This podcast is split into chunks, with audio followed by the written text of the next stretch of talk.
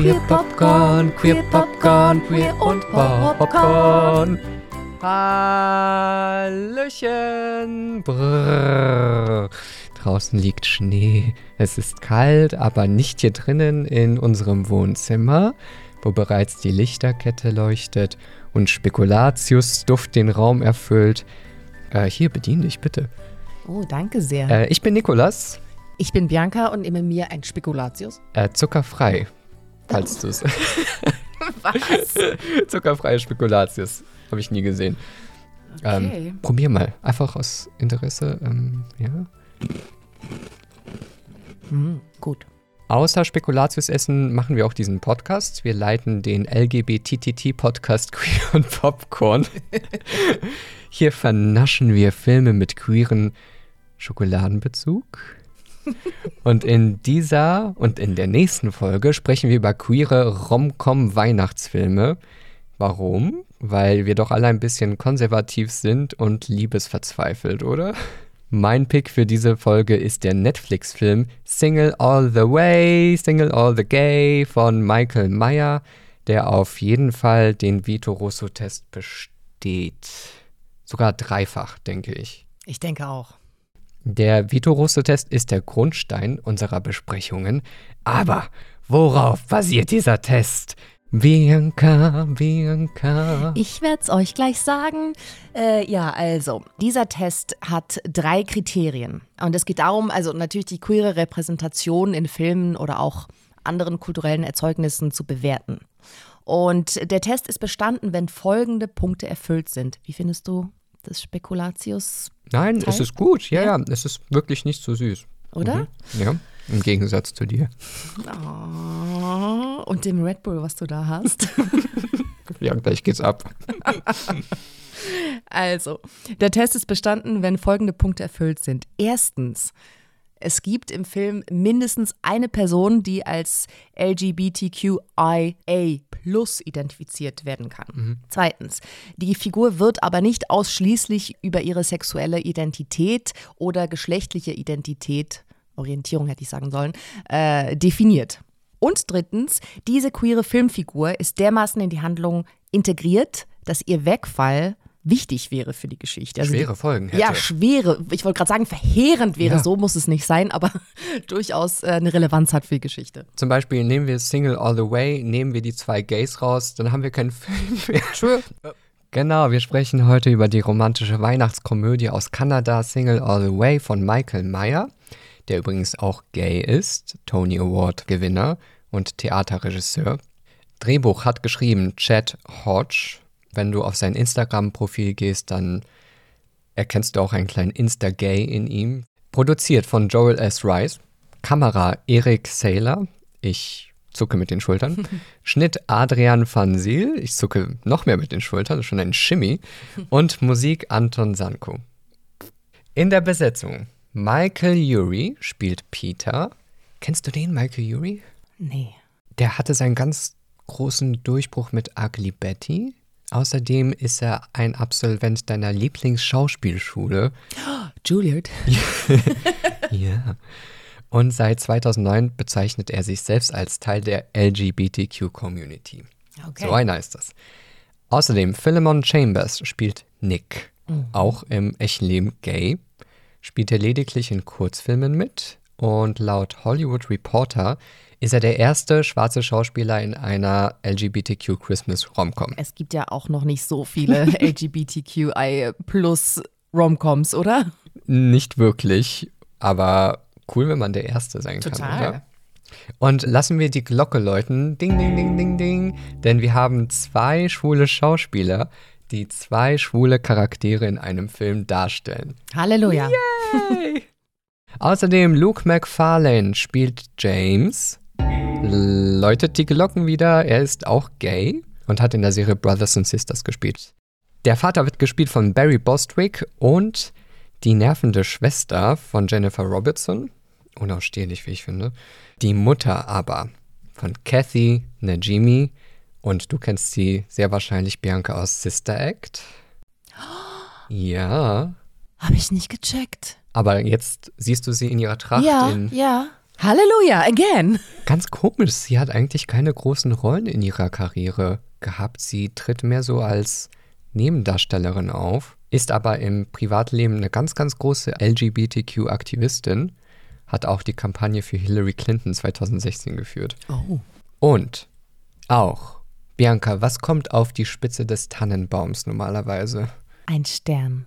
Ist es ein kleiner Stern, ein mickriger, matter Stern? Nein, natürlich ein super toller, glorreicher, wunderschöner, funkelnder Stern. Sind es Sterne, die du dir auch als Ohrringe anhängen würdest? Nicht zwangsläufig.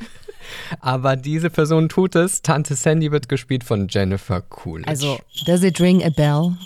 White Lotus unter anderem. Ich habe sie gar nicht verknüpft mit dem Film Natürlich Blond, aber da spielt sie auch mit. Ich glaube, das ist das erste Mal, dass ich sie gesehen mhm. habe in voller Pracht. Und letztens in der Netflix-Serie The Watcher. Hm, kenne ich nicht. Spielt sie eine gemeine Maklerin. Okay. Veröffentlicht wurde der Film am 2. Dezember 2021. Der 2. Dezember ist der Tag vor unserem, unserem Geburtstag. Geburtstag. Aber der 2. Dezember ist auch besonders für die Community Weißt du warum? Ich glaube, ich feiere den Tag ein bisschen mehr als meinen eigenen Geburtstag. Oh wow, okay. Ähm, was könnte das gewesen sein? Ähm, wir haben lange um sie gebankt und jetzt ist sie frei. Die Ehe für alle? also es geht um eine Person, die auch Geburtstag hat an diesem Tag. Ach so, ja natürlich. Free Britney. Ja, Britney hat am zweiten Geburtstag. Der Film Single All the Way dauert 101 Minuten und ist zu sehen auf Netflix. Bei uns läuft er gerade im Hintergrund. Der Film hat einen Glad Media Award bekommen, den Preis für Outstanding TV Movie. Are you serious? Ja. Weil wir besprechen ja noch einen anderen Film in ja. diesem Genre. Aha. Okay, aber das nehme ich jetzt nicht vorweg, okay? In zwei Wochen besprechen wir einen anderen Film, der hat auch einen Preis gewonnen in einer anderen Kategorie. Ah ja, stimmt. Ja, ja. Mhm. Wollen wir gleich in die Zusammenfassung reinspringen? Sehr gerne. Single all the way. Peter, ein Social-Media-Stratege in LA, möchte zu Weihnachten seinen aktuellen Freund, ein Herzchirurg, nach New Hampshire zum Familienfest einladen. Schnell findet er aber heraus, dass sein Boyfriend mit einer Frau verheiratet ist.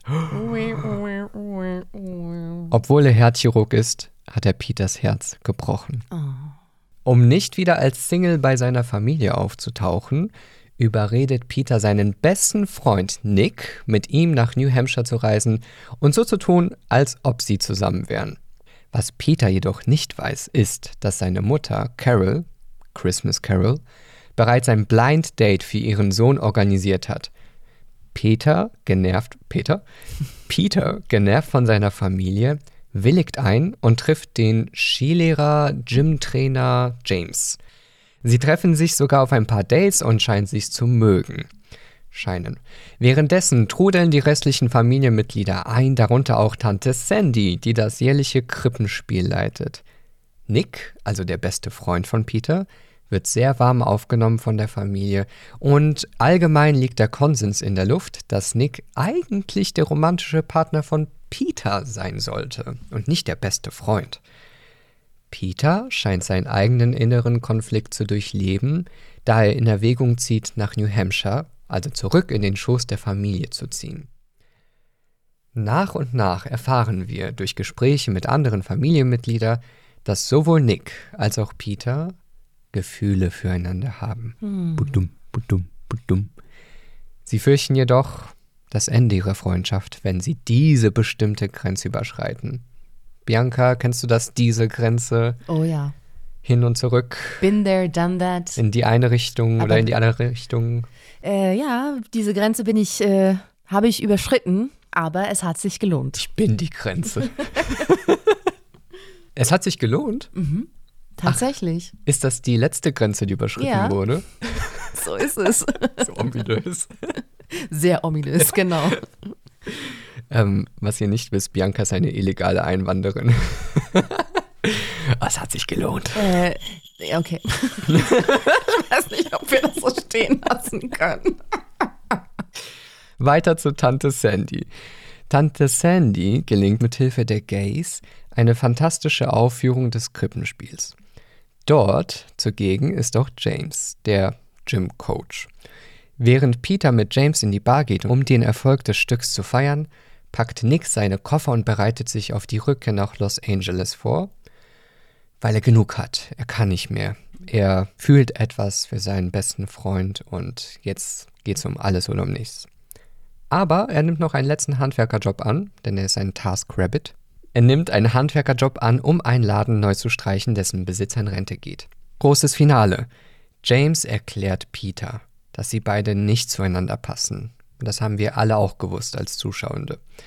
Sie passen so sehr nicht zueinander wie Rosinen im Käsekuchen. Und James erklärt Peter auch, dass Peter mit Nick zusammen sein sollte, also seinem besten Freund. Peter findet daraufhin Nick im Laden und erfährt, dass sein bester Freund die ersten sechs Monate der Ladenmiete als Weihnachtsgeschenk für Peter bezahlt hat. Sehr nett. Peter wollte nämlich schon immer einen Pflanzenladen eröffnen und jetzt ist er bereit, auch seine große Liebe zu gestehen und sie küssen sich.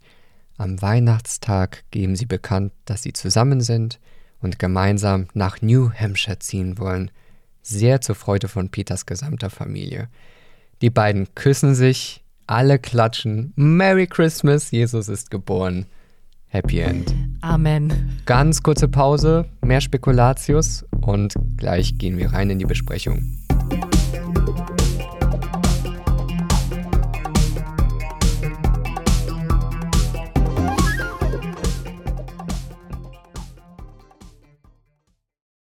Werbung. Aber sie nervt ziemlich. Sie sind ein solcher. Queer. Sie konnten sich nicht ausstehen. Sie nehmen den ganzen Kaviar. Der Kaviar ist die Dekoration. Ah, ah, ah. E-Mail für dich. Ich wäre Ihnen wirklich dankbar, wenn Sie wieder verschwinden würden. Ich habe Ihnen Blumen mitgebracht.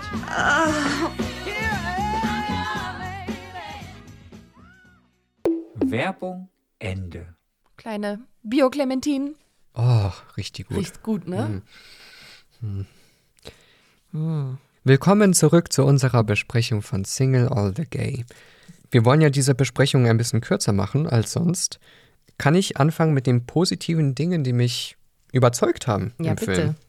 Was ich besonders mochte in Single All the Way ist die Tatsache, dass die Familie von Peter voll offen ist gegenüber ihm und dem, was er ist und was er macht und ihn auch dafür liebt. Also es ist so eine ganz alltägliche, sehr fürsorgliche Art und Weise, wie sie mit ihm umgehen, ganz abgesehen davon von den übergrifflichen Verhalten ähm, bezüglich seines Liebeslebens. Aber das war erstmal so ein Wow, das ist keine Coming-out-Geschichte, Ja. sondern er reist einfach zu seiner Familie, was schon eh stressig genug ist an Weihnachten. Also vielleicht für einige von uns. Und das wird einfach so hingenommen, das ist gegeben. Das ist schon mal ein angenehmes Plateau, auf dem wir starten. All die ganze Vorarbeit, die in manchen Filmen geleistet werden muss, um dahin zu kommen, die fällt hier weg.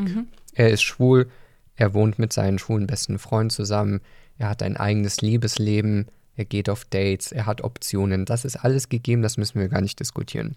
Absolut. Es ist, glaube ich, wirklich selten, dass man das sieht, weil es oft problematisiert wird. Queer sein in der Familie immer mit einem Konflikt behaftet, zumindest das, was, glaube ich, auch viele erleben, aber was auch sehr viel repräsentiert wird. Und da ist es einfach nicht so. Und am meisten ist mir das aufgefallen beim Vater, Oh ja. weil der auch ja derjenige ist, der ihm auch sagt, ne, ich glaube, du solltest mit Nick zusammen sein.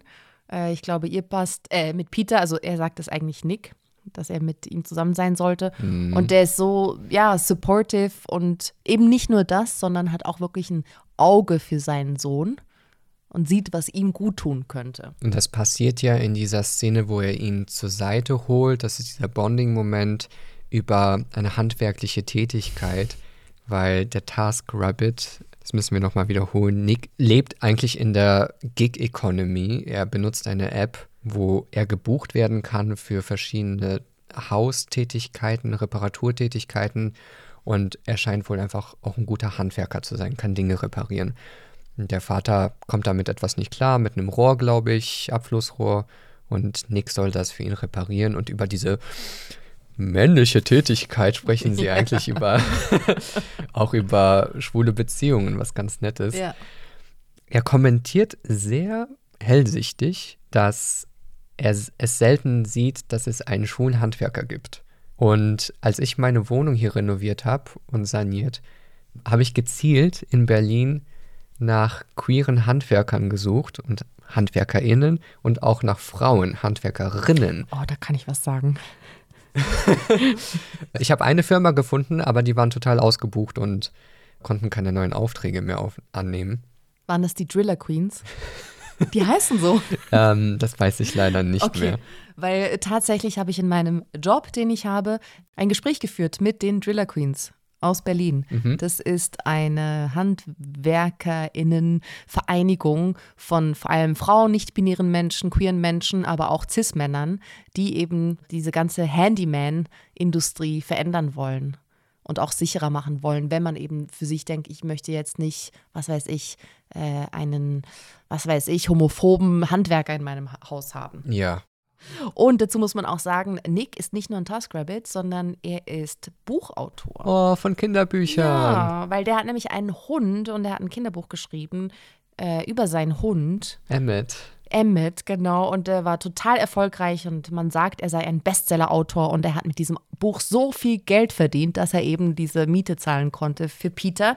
War es so viel Geld, wenn er nur sechs Monate im Voraus bezahlen konnte? Das habe ich mich auch gefragt, aber weißt du, weil die so zwei, dreimal gesagt haben, ja, und du hast ja dieses ganze Geld, was du irgendwie äh, savest for, for a rainy day. Und ich Ja. habe so gedacht, okay, wie viel Geld ist das denn wohl? Weil man verdient jetzt nicht so viel Geld beim Bücherverkaufen.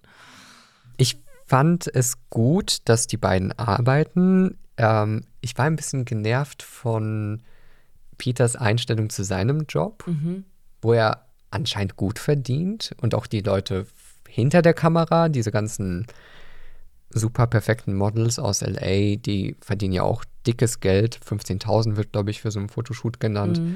Also wir sind da, wir verdienen, wir zahlen unsere Steuern, wir sind erfolgreich. Das wird so ein bisschen vermittelt Ja. also Peter generell als Charakter. Und ich glaube, da gehe ich schon so ein bisschen rein in die in die Sachen, die mir nicht so gefallen haben in dem Film. Ich habe den so als neurotischen, ein bisschen verwöhnten, naiven Typen gesehen, der nicht ganz weiß, was er mit sich machen soll, fast schon so passiv, als ob die Dinge ihm passieren würden, statt dass er irgendwie aktiv in sein Leben eingreifen kann und was verändern kann und auch wie schnell er bereit ist, diese Grenze von seiner Familie überschreiten zu lassen, dass er auf dieses Blind Date geht. Was ja eigentlich eine ganz nette Geste ist, aber wenn er doch keinen Bock darauf hat, warum geht er dann auf dieses Blind Ja, Date? und er hatte ja auch einen anderen Plan. Er wollte ja eigentlich so tun, als wäre er mit Nick zusammen. Was fies ist, oder? Ja, natürlich. Aber es ist nur ein, jetzt nur, weil er das ja dann auch fallen lässt, äh, weil er sich auf dieses Blind Date einlässt. Ähm, ja, er sei, scheint irgendwie wenig Grenzen zu haben, Konturen irgendwie auch und ähm, ja, so ein bisschen self-absorbed. Also würde ich auch ähm, den Charakter noch beschreiben. So gut situiert, aber so ein bisschen wohlstandsverwahrlost. Okay. Ich habe hier die Definition von Romcom vor mir. Okay. Eins der Kriterien von Romcoms ist eben, und ich lese hier vor, es gehört dazu, die typische Fixierung auf die heterosexuelle, heteronormative Beziehung von Mann und Frau, sowie damit eng verbunden die Fokussierung auf das bürgerlich-romantische, idealistisch-ideologische Konzept der wahren Liebe und des füreinander bestimmten Paares. Gut, das Mann-Frau-Konzept fällt jetzt erstmal hier weg. Eventuell greifen wir es nochmal auf. Aber dieses bürgerlich-romantische, Ja. finde ich, ist hier voll wiedergegeben. Ja, ich weiß nicht. Ähm, glaubst du, dass wir ihn mögen sollen? Ist diese Figur von Peter so angelegt, dass wir uns mit ihm identifizieren können sollen? Ich hatte wirklich Probleme damit. Kann ich total verstehen, aber ich kann mir auch gut vorstellen, dass sich einige gut mit ihm identifizieren können. Weißt du, so äh, Working, Hustling, äh, großes Ziel, irgendwie in einer Beziehung zu sein, Peter ist ja auch anscheinend so sozialisiert aus seiner Familie, dass eine Beziehung, wie du das auch beschrieben hast in dieser hm. äh, Definition, ist halt so das bürgerliche Ideal. Das würde ja bedeuten, keine Beziehung zu haben, dann ist man defizitär. Ich glaube, viele Menschen können sich schon damit identifizieren. Allein dieser, dieser Zustand von, ich möchte gerne eine Beziehung und ich kann mir auch vorstellen, dass sich viele damit identifizieren können, weg von zu Hause zu leben, einen Job zu machen, den sie vielleicht nicht unbedingt mögen, eigentlich gar nicht große Probleme zu haben im Leben, aber trotzdem nicht so richtig zufrieden zu sein. Ich glaube, das ist so die Projektionsfläche von dieser Figur, aber sie ist halt sehr, ja, schablonenhaft, muss ich sagen, aus meiner Sicht. Und auch vom Spiel her nicht so gespielt von dem Darsteller, als dass ich ihm das so richtig oder dass ich so richtig Mitgefühl entwickle. So ist es mir gegangen. Und das ist ja eigentlich ständig das, was die Familie ihm kommuniziert, dass ihm etwas fehlt, dass ja, er nicht ganz ist. Genau. Und im Effekt, im Endeffekt ist er nicht glücklich deswegen. Mhm. Und wir als Familie haben jetzt den Auftrag, sehen uns legitimiert dazu, ihm zu helfen, einzugreifen und ja. zu zeigen, hier, den sollst du lieben. Ähm, schau mal, du Dummkopf. Ja. Ja, total. Und auch eben, du musst eine Beziehung haben. Ich meine, wie schlimm, dass er sich im Vorfeld denkt, ich muss jetzt einen Freund erfinden, einen Partner erfinden, mhm. damit meine Familie endlich glücklich ist. So, oder dass ich mir da keine Blöße geben muss. Und ich finde, dieses Beziehungsideal, das zeigt sich schon, also ich kenne jetzt nicht so viele äh, Weihnachts-Romcoms, aber das zieht sich schon durch. Und äh, in dem Film ist es ja auch so, dass die Eltern noch zusammen sind. Ne? Das ist ja auch ganz klar und die verstehen sich super gut und sind beste Freunde. Ich glaube, es gibt gar nicht. Die Schwester hat ja auch einen Partner, oder? Die Schwester hat auch einen Partner, ja. ja. Es, ist, es ist so selbstverständlich. Man ist halt ein Paar. Und was ich paradox finde, ist, einerseits wird die romantische Liebe höher gestellt als die freundschaftliche Liebe. Also um Gottes Willen, du darfst nicht alleine sein an Weihnachten, du brauchst einen romantischen Partner dazu. Auf der anderen Seite erklärt dir die Mutter, dass sie in ihrem LGBT-Buch gelesen hat, dass es ein großes Missverständnis ist, dass nur wenn zwei schwule Männer miteinander wohnen, dass sie auch ein romantisches Verhältnis miteinander haben müssen. Mhm. Und der Film verstärkt nochmal dieses Missverständnis ja. und sagt, nee, nee, es kann doch in diese Richtung gehen, wenn man nur ganz, ganz doll drückt. Ja, genau. wenn man ganz doll drückt. ja. Also am Ende sind die beiden zusammen und sie küssen sich und alle klatschen drumherum und da haben sie mich so gekriegt und ich dachte, ach wie schön, sowas mhm. sehe ich ja selten, dass Leute zwei Männer feiern, die sich küssen, mhm. aber es ist dann natürlich auch hinterhältig, weil um welchen Preis wurde dieses Ziel mhm. erreicht? Rein theoretisch, wahrscheinlich hätten sie auch geklatscht, wenn er jetzt einen anderen Mann geküsst hätte. Also ja, sie waren schon alle so, okay, Nick ist ganz toll für dich und so, mhm. aber mein Eindruck ist einfach eben, es geht darum, dass er eine Beziehung hat. Punkt. Es ist ja nicht so einfach, einen Partner zu finden. Mhm. Offensichtlich hat Peter ein, ein gesundes Datingleben. Er sucht, er ist offen für Liebe. Er kann ja nichts dafür, wenn der Typ fremd geht und eine Ehefrau hat. Ja. Gut, jetzt frage ich mich, gab es da vielleicht nicht einige Signale, einige Zeichen, die man hätte sehen können? Mhm. Schwierig zu beurteilen. Da fand ich es aber auch ein bisschen harsh von Nick, als er gesagt hat, vielleicht bist du es, der schuld daran ist, weil du die Falschen auswählst. Das ist kein netter Satz. Nein, ist kein netter Satz, aber man könnte natürlich jetzt Küchentisch psychologisieren und sagen, okay, er war so desperate to have a partner, dass er vielleicht einfach alle Red Flags übersehen hat und dadurch vielleicht wirklich eben mhm. an den Falschen äh, geraten ist, weil er vielleicht einfach, ah, da ist jemand, ah, der ist toll und dann blendet man alles andere aus. Mhm. Schon möglich. Ist dir aufgefallen, wie ähnlich die alle in Aussehen waren? In ihrer Erscheinung, die Männer. Alle außer Nick. Ja, ja, kann ich, kann ich verstehen, was du meinst. Ja. Wir sehen gerade einen oberkörperfreien Nick. also angefangen von der Shooting-Szene, mhm. wo die Männer mit ihren Sixpacks posiert haben, äh, sehr able-bodied, haben so ein viriles, maskulines Auftreten.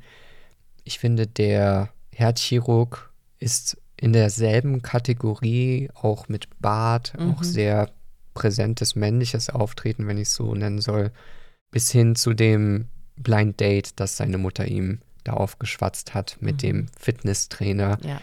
Da ist so viel Druck auf diese äußerliche, konventionelle Ästhetik, die wir alle gut kennen aus der Werbung, die wir alle gut aus der Pornowelt kennen. Und das ist so, ja, mein großes Problem auch mit dem Film, nicht nur mit dem, aber mit anderen Filmen, mhm. die queere Leute darstellen, vor allem Männer, dass das nicht nötig ist. Ja. Ich weiß auch nicht, wie Nick da jetzt reinpasst, der eindeutig nicht weiß ist, sondern mhm. schwarz. Er ist eine Person of Color. Natürlich auch super gebaut. Ich würde gerade sagen, fit. weil ich finde, er, er, trifft da schon auch die, die Kriterien, ne? Super ja. muskulös, schön gepflegt. Das ist ja, er ist ja auch, er entspricht ja auch einem gewissen Schönheitsideal. Mhm. Das stimmt, jetzt wo du das sagst, ich habe hab mir das gar nicht so bewusst vor Augen geführt aber weil ich, glaube ich, da auch schon so desensibilisiert bin in solchem, in einem solchen Genre, mhm. wahrscheinlich auch, oder auch oft bei Netflix-Filmen, muss ich ganz ehrlich sagen, dass ich das, so wie ja, es passt, irgendwie in so ein Raster, ähm, dass es mir schon fast nicht mehr auffällt. Aber jetzt, wo du sagst und ich an diese Guys denke, diese Gay Guys, die da jetzt mitgespielt haben, ist schon fast beliebig, wie man sie auch austauschen könnte in ihrem Aussehen. Damit will ich niemanden von den Einzelnen diskreditieren oder schämen, aber die Konstellation von einem Ensemble, das so eine homogene Ästhetik hat, dass es wirklich mhm. schon wieder langweilig ist, finde ich. Und es ist aber auch in sich nicht äh, stringent, denn am Anfang sehe ich Peter, wie er sich langweilt bei seinem Job und diese heißen Typen da vor der Kamera rumlaufen sieht. Und das interessiert ihn nicht, der ist da gar nicht angetan davon.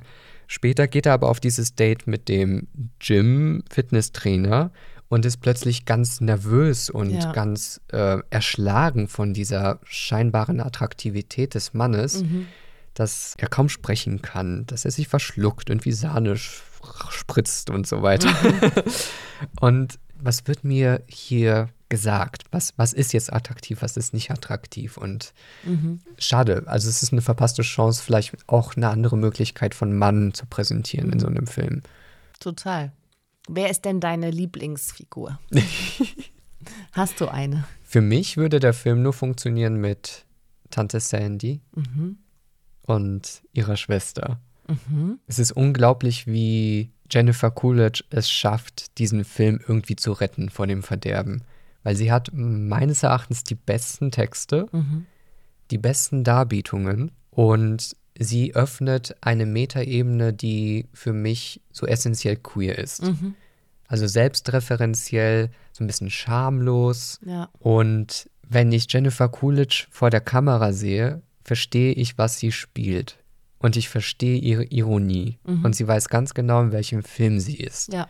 Was ich jetzt nicht von Michael Urie sagen kann, der, wie soll ich sagen, jedes Mal, wenn er seine Augen aufreißt, denke ich, dass ein Schwarm Bienen auf ihn gleich losfliegt. Yep. Ähm, yep. Das, das ist nahezu affektiert, ganz komisch, nicht reagierend auf die Person, mhm. sondern so mehr ich bezogen und damit einfach nicht in der Interaktion mit anderen Schauspielern. Was ich so schade finde bei Philemon Chambers, der hat für mich so eine gewisse charmante Natürlichkeit. Ja.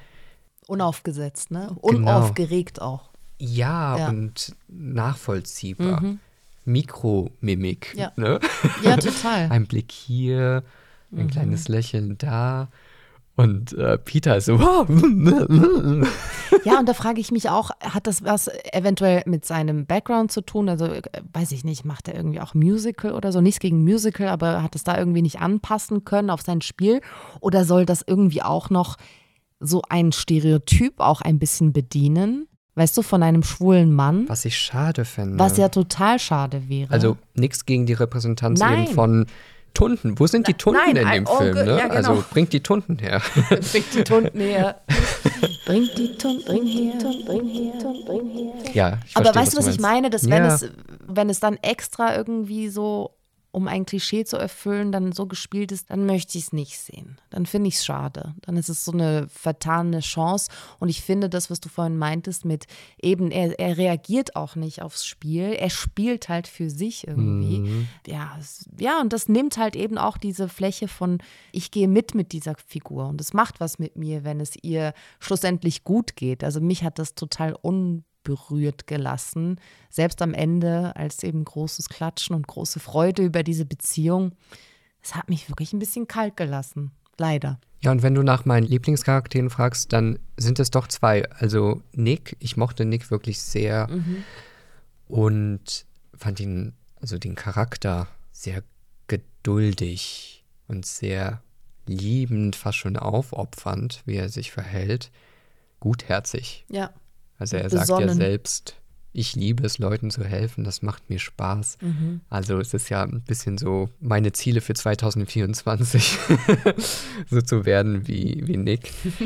ja, da tat es mir ein bisschen leid, dass sein so schönes Spiel, so unaufgesetztes, unnervöses Spiel so ein bisschen verloren geht. Ja. Die Chemie war da nicht da. Leider. Nein, die Chemie war nicht da. Und das ist aber etwas oh, Essentielles für eine Rom-Com. Essentielles für eine Rom-Com. Ich denke so, ich glaube es euch nicht so ganz, dass ihr wirklich äh, ja, romantische, sexuelle Gefühle füreinander habt. Also bei Nick glaube ich es, ja. beziehungsweise sehe ich bei Nick vor allem auch so eine tiefer gehende Liebe. Mhm. Aber bei Peter, I don't know.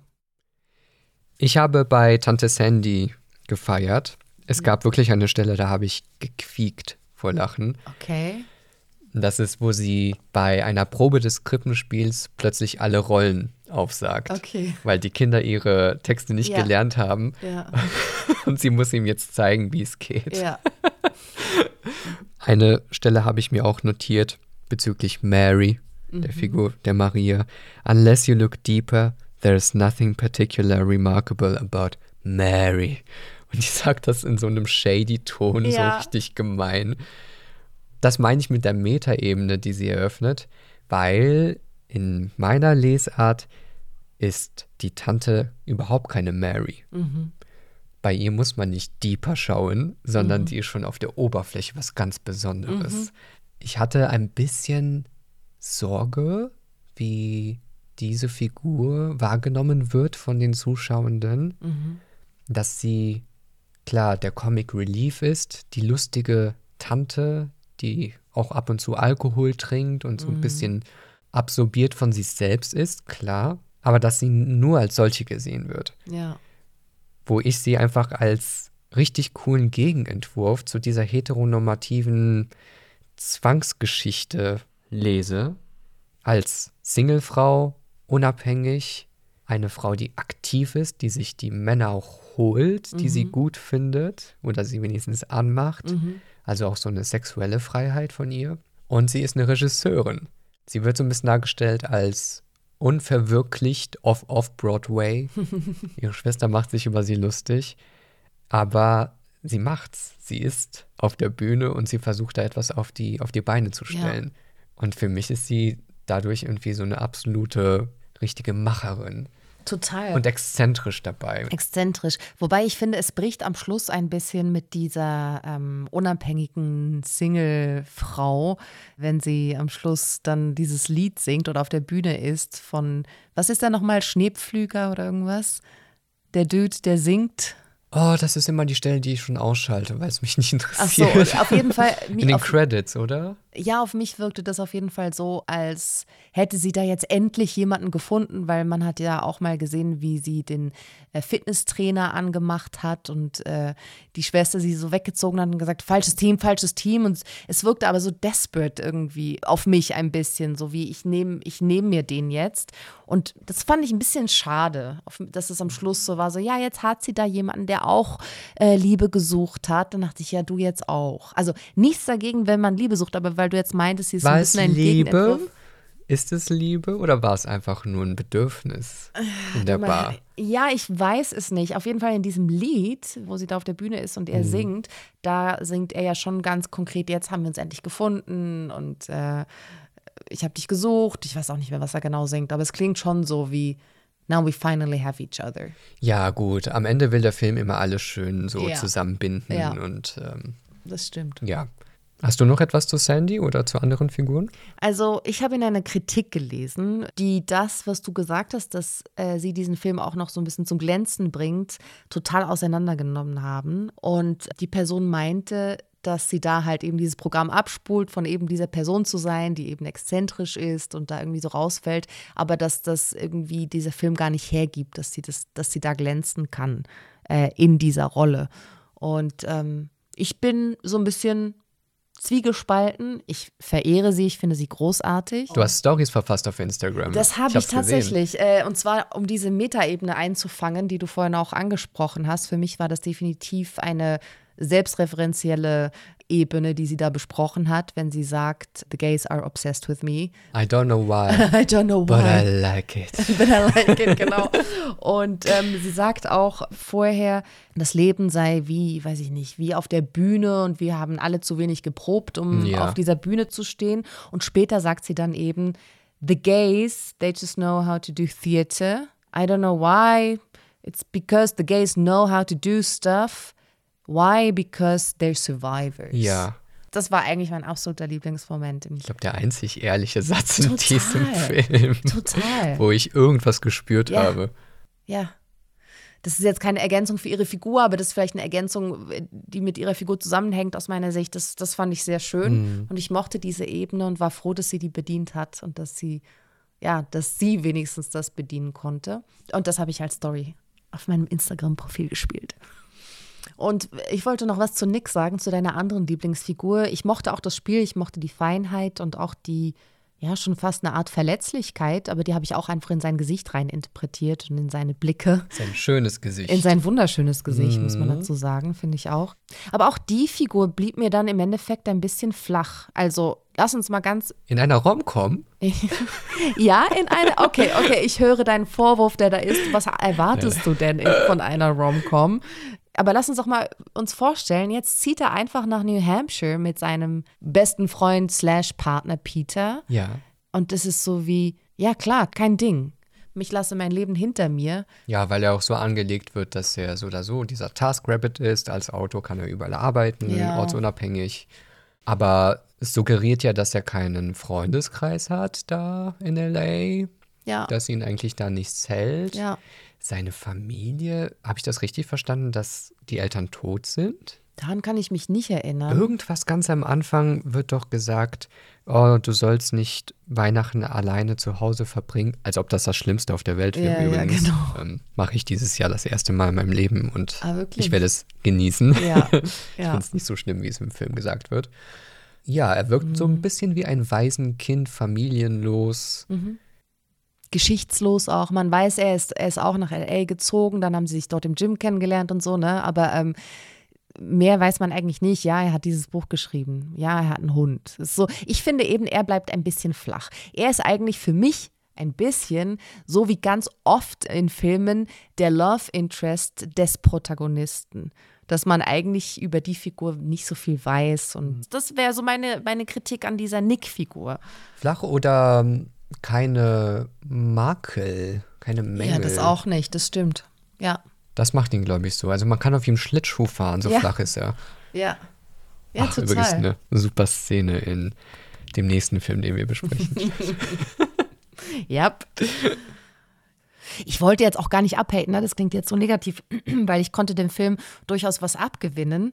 Es war der erste Film aus diesem Genre, würde ich jetzt mal sagen, Weihnachts-Rom-Com seit Ewigkeiten, den ich jetzt mal Den wieder gesehen den ich gesehen habe. Ja, Und das bei hat mir mir, hat mir Spaß gemacht. Ne? Ich konnte mich da wegbeamen irgendwie. Diesen Film gucken und mich irgendwie manchmal aufregen und dann irgendwie doch ein bisschen schmunzeln. Und es war einfach dann doch unterhaltsam. Ich hatte beim ersten Mal überhaupt gar keinen Spaß. Ah, wirklich? Du hast Nee. ihn zweimal geguckt. Ich hatte, Okay, das ist jetzt krass. ja, er läuft auch jetzt im Hintergrund, also er kann auch im Hintergrund weiterhin laufen. Mhm. Ähm, nee, beim ersten Mal hatte ich diese unglaubliche Podcast-Brille an, die mich so ein bisschen unfrei macht, weil ich dann wirklich auf die Charaktere gucke, wie sind sie konstruiert, was macht sie Mhm. interessant und was. ne, ne, ne. Und ich habe immer weniger gefunden, was mir gefällt. Habe dann ein zweites Mal unbedingt geschaut und gedacht, ab der ersten Sekunde grinse ich Mhm. und lasse mich einfach fallen in diese Welt. Ja. Und dann habe ich verstanden, wie man so einen Film schaut. Ja, für Eskapismus. Findest du nicht? Unterhaltsam. Eskapismus von, Tschüss. von weil von der. Heteronorm glaube ich nicht, weil es führt Nein, dich am Ende nicht. schon dahin, wieder so, so eine. Assimilation und ähm, Christus, Jesus, so viele Kreuze in dem Film habe ich gesehen. Mhm. Okay, gut, es geht um Weihnachten, was erwarte ich? Ja. Naja, das haben wir ja schon erwähnt. Christmas Romcoms sind konservative Filme mit bevorzugt männlich-weiblichen Paaren. Aber es gab auch große Produktionen, wie zum Beispiel der Film Love Actually, deutscher Titel tatsächlich Liebe. Das wissen vielleicht nicht alle, aber da gab es in dem Film auch eine homosexuelle Beziehung, ein Paar. Und die wurden rausgestrichen aus dem Film, aus dem Endprodukt. Also da, wo es Möglichkeiten gab zu erscheinen, wurde man wieder rausgeschrieben als queere Konstellation. Ähm, eine andere Weihnachtsromcom, die ich gesehen habe, ist die Familie Stone, Verloben verboten mit Sarah Jessica Parker. Seltsamer Film. Und da gibt es auch ein schwules Paar und ich glaube, das besteht nicht den Vito Russo-Test. Und wenn du schon von glatten Figuren sprichst, dann sind die rein poliert. Das ist wie eine Diamantoberfläche, die Ja. so reflektiert. da kannst du alles drauf projizieren auf diese Leute. Ich schaue ganz gespannt in die Zukunft, was diese Genre angeht, wie sich das noch entwickeln wird, ob es vielleicht auch Figuren geben wird, die nicht cis sind. It's a white cismas, baby. Ja. Rassismus, ja. Voll. Vielleicht nicht-binäre Personen, Mhm. Transpersonen. Wäre schon ganz cool. Ja, wobei ich weiß gar nicht, ob ich da so optimistisch bin. Wer weiß, wir werden es sehen. Ich will nicht so abhaten, aber ich meine, Netflix äh, bringt ja auch einfach unglaublich viele Christmas-Movies raus, ne? Da wird ja produziert ohne Ende und auch Filme, die wir jetzt, glaube ich, nicht brauchen. Und meine Befürchtung ist jetzt, okay, jetzt haben wir das abgehakt. Weißt du, so, okay, Queerness haben wir jetzt äh, verhandelt und jetzt produzieren wir einfach weiterhin ja, die immer gleichen Weihnachtsfilme. So. Aber wer, wer weiß, wer weiß. Gucken wir in einem Jahr nochmal. Ich bin da, glaube ich, hoffnungsvoller, weil ich der Meinung bin, dass solche großen Produktionsstudios ganz langsam sich dessen bewusst werden, dass da ein Markt ist, der bedient werden kann. Und der eben sich auch sehnt und lechzt nach wirklich einfach gestrickten Geschichten und Figuren und bereit sind, ihr wohlverdientes Geld dafür auszugeben. Absolut. Wie viele queere Popcorns möchtest du vergeben? Wir können maximal fünf queere Popcorns, Weihnachtspopcorns vergeben für die Repräsentanz von queeren Figuren in Filmen. Soll ich dir zur Orientierung meine sagen? Nein, ich, ich, ich spuck's gleich aus. Sie gebärt wie Maria. Ah nee, sie hat ja nicht gebärt, oder? Wie, wie kam Jesus auf die Welt? Naja, doch. Ich glaube, Ja? sie hat ihn schon geboren. Kaisersch- also- Kaiserschnitt. Nein, ich glaube, sie hat ihn schon geboren. Sie hat ihn einfach unbefleckt empfangen, aber sie konnte ihn nicht so unbefleckt zur Welt bringen. Es gibt keine Details über die Geburt. ähm, Schocker. Schocker. Ich vergebe 1,75 queere Popcorn. Das ist der Grinch. Bin ich jetzt zu tief eingestiegen? Ja, ähm, und zwar aus folgendem, ich möchte das noch kurz erläutern. Ich glaube, das brauchst du gar nicht Nein, mehr. ich möchte, ich möchte es erläutern. Ich ähm, möchte das anerkennen, dass Netflix eine gaye Weihnachtsgeschichte erzählt. Ich möchte anerkennen, dass ich mich eben für die, was hast du gesagt, 102 Minuten 101. 101, 101. So lang kam mir das vor, eine Minute länger als er ist, dass ich mich da so ein bisschen habe unterhalten lassen dürfen und Spielt für mich. ja, spielt Mary. Ja, nee, und ähm, genau, und das, das war's dann auch. Danke für diese Erklärung. Ich vergebe, Achtung, 3,6 queere Popcorns. Wie viel? 3,6. Okay. Für das Genre, in dem wir uns befinden, finde ich, wurde, wurde alles in Ordnung gemacht. Ähm, ich sehe da keine größeren Probleme. ich kann es nicht durchsehen. Weißt du, was mir auch noch eingefallen ist? Was denn? dass der Nick als der handwerklich begabte Mann gezeigt wird und Peter als der, der sich um Pflanzen kümmert. Ja. Und das hat mich an eine alte Beziehung von mir erinnert, wo einst ein Partner zu mir gesagt hat, weißt du, Nikolas, ich stelle mir in Zukunft vor, dass ich mich um die Technik und Autos kümmern werde und du bist dann die Frau, du kümmerst dich um die Pflanzen, um Blumen und um mhm. die Küche. Okay. Und ich dachte, ich höre nicht richtig. Ja. Und hier sehe ich etwas Ähnliches ein bisschen Total. wiedergespiegelt in den Bildern dieser Charaktere. Mhm. Ich ähm, gebe 3,4 Popcorns. Ich gehe runter okay, mit meiner okay, Bewertung. Alles klar. Okay. Ja, ich mochte den Film. Ich fand die Darstellung der queeren Charaktere, wie erwähnt, nicht perfekt. Sie waren glatt. Mhm. Es wurde aber nicht viel Schaden angerichtet. Ich finde, das ist eine Basis, auf der man aufbauen kann. Und ich wünsche mir in Zukunft einfach mehr Diversität, wenn es um Körperbilder geht, wenn es auch um Geschlechtsidentitäten geht und dass auch Liebe mal anders behandelt wird, eben nicht nur in der Kategorie verliebt sein, in Love, romantische Liebe, sondern auch, dass freundschaftliche Liebe mhm. ein Thema sein kann für eine Komödie zur mhm. Weihnachtszeit. Agreed. Ich glaube, ich muss noch äh, 0,25 Popcorn hochgehen. Das ist ja wie beim Pokern, ja. Das ist wie beim Pokern. Wofür? Für die Darstellung von Tante Sandy. Von Tante Sandy. Ja. Mary. Mary. Okay, vielen Dank. Danke dir. Und wir sehen uns das nächste Mal, wenn wir den Weihnachts-Lesben-Klassiker besprechen, Happiest Season von Jawohl. Clea Devon. Okay, ihr Lieben da draußen, danke fürs Zuhören. Und wie immer möchte ich mich auch bei allen Weihnachtsqueers bedanken, die vor uns gekommen sind in der Queer Community, die für uns gekämpft haben, die für uns Weihnachtslieder gesungen haben und denen wir es heute verdanken, dass wir hier sind und schamlos, schamfrei podcasten können.